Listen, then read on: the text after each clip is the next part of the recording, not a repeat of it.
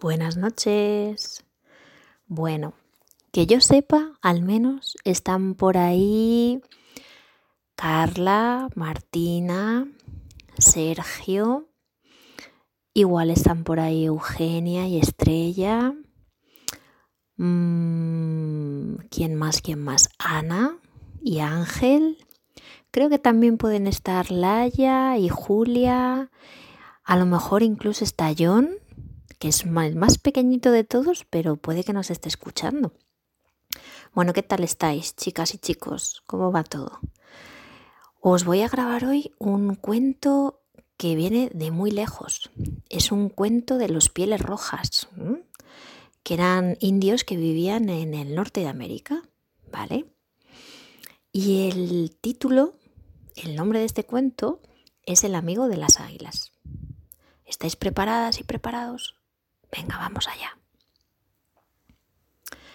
Perro Grande vivía en una gran tienda con su madre y sus dos hermanas. A su padre le había matado un oso y ahora el joven tenía que cazar en su lugar. Un día que estaba siguiendo el rastro de un ciervo, descubrió un águila herida agazapada en un matorral. Se la llevó a casa, la curó y le construyó una jaula Después metió en ella al águila para ponerla a salvo de los zorros y de los coyotes mientras se curaba. A partir de este momento, el joven solo cazó para alimentar al águila, que se curó y se puso muy hermosa. Pero las hermanas, al ver cómo él no paraba de cuidar al pájaro, se pusieron celosas. Una tarde, al final de la luna de las hojas oscuras, la mayor de las hermanas dijo, Apenas hay comida y Perro Grande solo piensa en ese pájaro. Si esto continúa así, en la luna en que la nieve entra en los tipis, nos moriremos de hambre. Los tipis, por si no lo sabéis, son las tiendas en las que vivían los indios de la zona americana, norteamericana. Abramos la jaula y el ave se marchará, dijo la menor. No, el águila no se marchará. Es evidente que se ha hecho amiga de nuestro hermano, dijo la mayor. En ese caso, lo único que podemos hacer es matarla, dijo la pequeña. Sí, eso sería lo más indicado para ver de nuevo a nuestro hermano cazando y ayudándonos a nosotras, dijo la mayor. Así que al día siguiente las dos hermanas habían solido a recoger bayas cuando llegó Perro Grande con un joven bisonte. Se le ofreció al pájaro, pero éste le miró con pena. ¿Qué te pasa? le interrogó el cazador. ¿Es que no tienes hambre? Estoy demasiado triste para pensar en comer, respondió el águila. Hola, sabía hablar. Tus hermanas quieren matarme. He escuchado su conversación. Debo marcharme de aquí lo antes posible. Pero yo no quiero separarme de ti, dijo Perro Grande. ¿Prefieres que tu familia me haga daño? preguntó el pájaro. Vamos, si de verdad eres mi amigo, abre esta jaula y déjame volar. Está bien, dijo Perro Grande, pero yo te acompaño. Cogió un poco de carne seca y la metió en un saco. Luego abrió la jaula. El águila salió extendió sus largas alas blancas para desentumecerse y dijo, Puesto que has decidido acompañarme, lo mejor será que te subas en mi espalda. Agárrate a mis plumas para no caerte. Nuestro viaje será largo y puede resultar peligroso. Perro Grande hizo todo lo que el águila le proponía. El pájaro batió las alas y se elevó por los aires. Cuando pasaron por encima del bosque donde las hermanas recogían bayas, la menor levantó la vista y vio a su hermano encaramado en el animal. Es perro grande subido en un águila, exclamó. ¿A dónde va? Las dos jóvenes le llamaron, pero él no contestó. El águila se elevó hasta remontar el primer cielo, en el que viven los pájaros pequeños. Una vez superado el techo algodonoso de nubes, llegó al segundo y recorrió el territorio de los cuervos. Le sacudieron unos remolinos de aire, claro, allá arriba soplaba mucho viento, y por un momento pareció que el viento iba a arrancarle las plumas. Sin embargo, siguió subiendo y llegó hasta el tercer cielo. Este lugar estaba reservado a las águilas y reinaba en él una gran calma. Los tipis estaban ordenados en círculo en una gran nube plana. El pájaro se dirigió hacia uno de ellos, se posó y Perro Grande pudo descender de su montura. Entonces el águila cogió un cuchillo de sílex, que es una piedra que corta mucho, y cortó de arriba abajo su piel emplumada y apareció bajo la forma del animal una hermosa joven. ¡Hola! Mi nombre, dijo, es viento de la mañana, dijo sonriente, porque que sepáis que los indios y las indias se ponían unos nombres preciosos. Y pasa lo mismo también en el norte de España. Hay nombres vascos que todos significan nombres de árboles o río, montaña, sueño, muy bonitos. Amets, por ejemplo, es sueño. Mm, Aritz es roble. Bueno, voy a seguir que me lío. Es que me gusta mucho contar y empiezo a irme por otras historias. Voy a centrarme. Perro Grande no tuvo tiempo de abrir la boca para manifestar su asombro. Una ráfaga violenta, seguida de un gran ruido de batir de alas, le hizo darse la vuelta. Las águilas del poblado regresaban de cazar. Todas traían entre las garras una pieza que depositaron delante de cada tienda. Después, lo mismo que había hecho Viento de la mañana, se quitaron su envoltura de plumas y aparecieron bajo los rasgos de treinta hombres y treinta mujeres. La muchacha se dirigió hacia el que parecía el jefe y le habló al oído. Él la escuchó durante un buen rato y luego dijo a Perro Grande, Has ayudado a uno de los nuestros, por lo tanto, te puedes quedar a vivir con nosotros. Esto te da derecho a casarte con viento de la mañana si así lo deseas, pero para ello debes convertirte en águila. Perro Grande aseguró que quería convertirse en águila para poder tomar por esposa a la hermosa joven. Entonces, viento de la mañana, curtió una gran piel de alce. Un pájaro donó una pluma de su ala derecha, otro ofreció una pluma de su ala izquierda, otro arrancó un poco del plumón de su cuello y una pluma de su cola. La joven fue cosiendo cuidadosamente todas las plumas que las demás águilas donaban a una piel e hizo un traje de águila que entregó a Pedro, Perro Grande. Este se lo probó inmediatamente y se mostró muy satisfecho. Pues oye, dijo, me queda perfectamente. Enseguida, Viento de la Mañana y Perro Grande se casaron y empezaron a vivir como águilas. Para enseñarle a volar, Viento de la mañana le condujo a una altura, explicándole cómo debía extender las alas y cómo batirlas en el aire de forma armoniosa. Luego le dijo, ya estás preparado, ahora lánzate al vacío. El joven obedeció sin el menor temor y se dio cuenta de que volaba como un pájaro. Se entrenó durante varios días y enseguida se convirtió en un experto.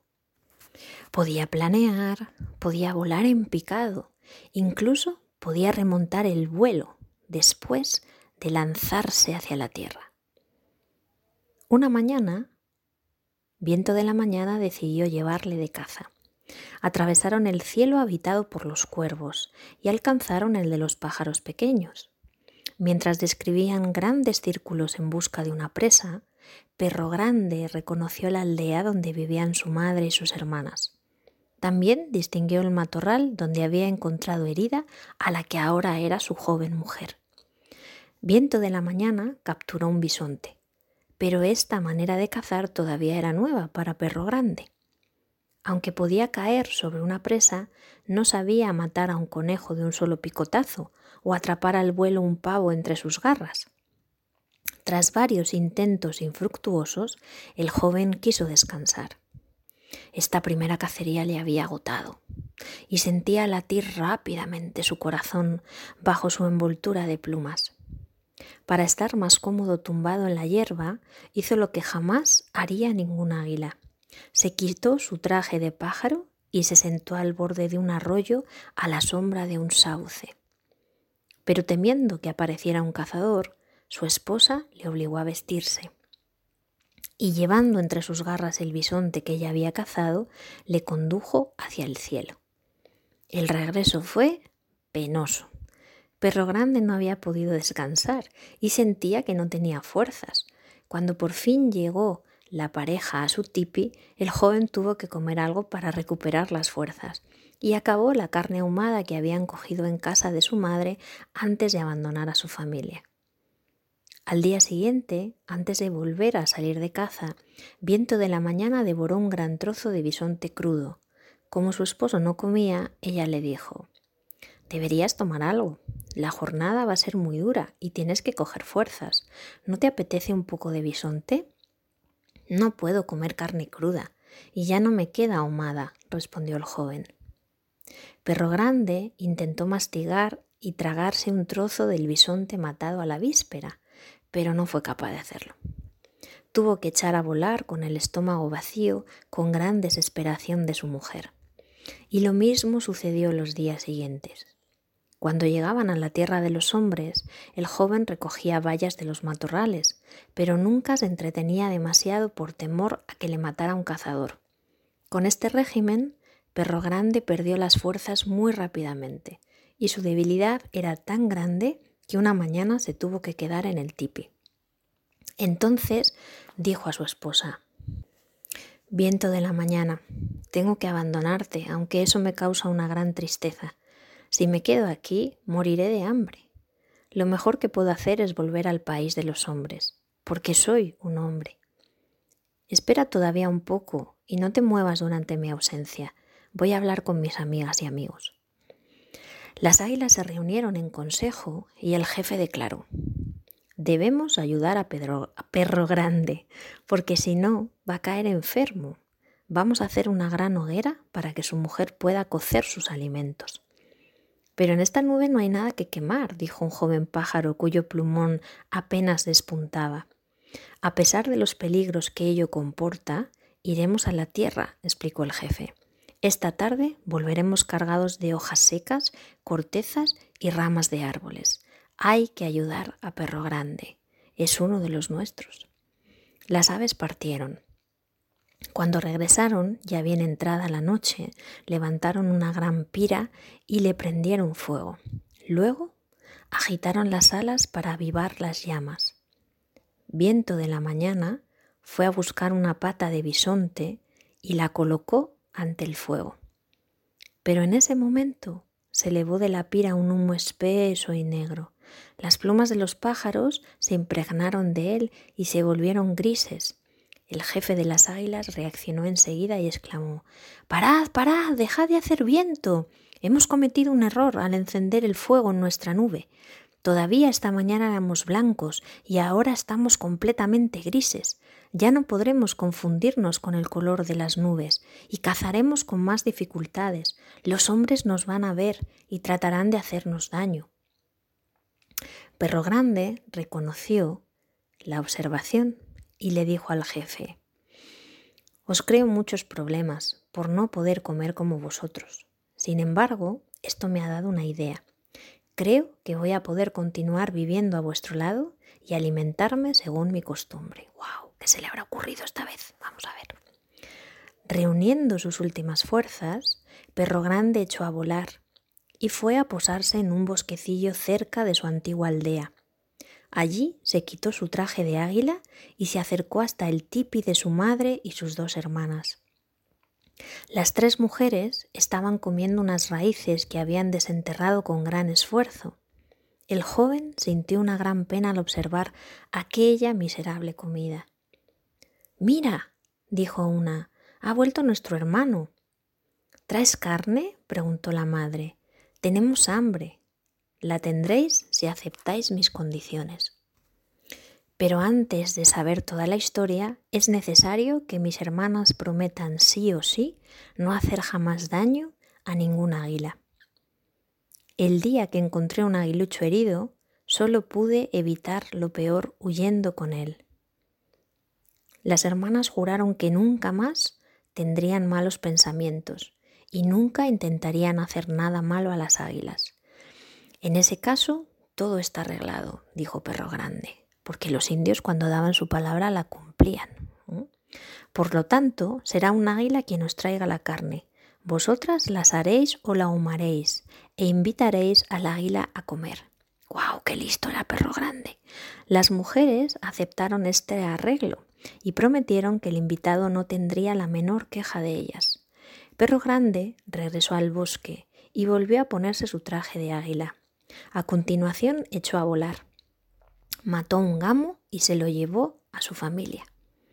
Las hermanas recibieron al pájaro muy cortésmente, sin saber realmente que era su hermano, y le ofrecieron el mejor sitio dentro de la tienda. Asaron el gamo enseguida y sirvieron al águila un buen trozo. Así pudo Perro Grande comer en familia y recuperar las fuerzas. Cuando terminó, dio las gracias a las mujeres y partió para reunirse con sus amigas las águilas. De esta manera, el joven pudo saciar su hambre y seguir viviendo como le apetecía, al lado de sus nuevas amigas y amigos y sobre todo al lado de Viento de la mañana. Solo una vez su hermana mayor le preguntó, ¿Pero quién eres? ¿De dónde vienes realmente? Pero el águila nunca respondió.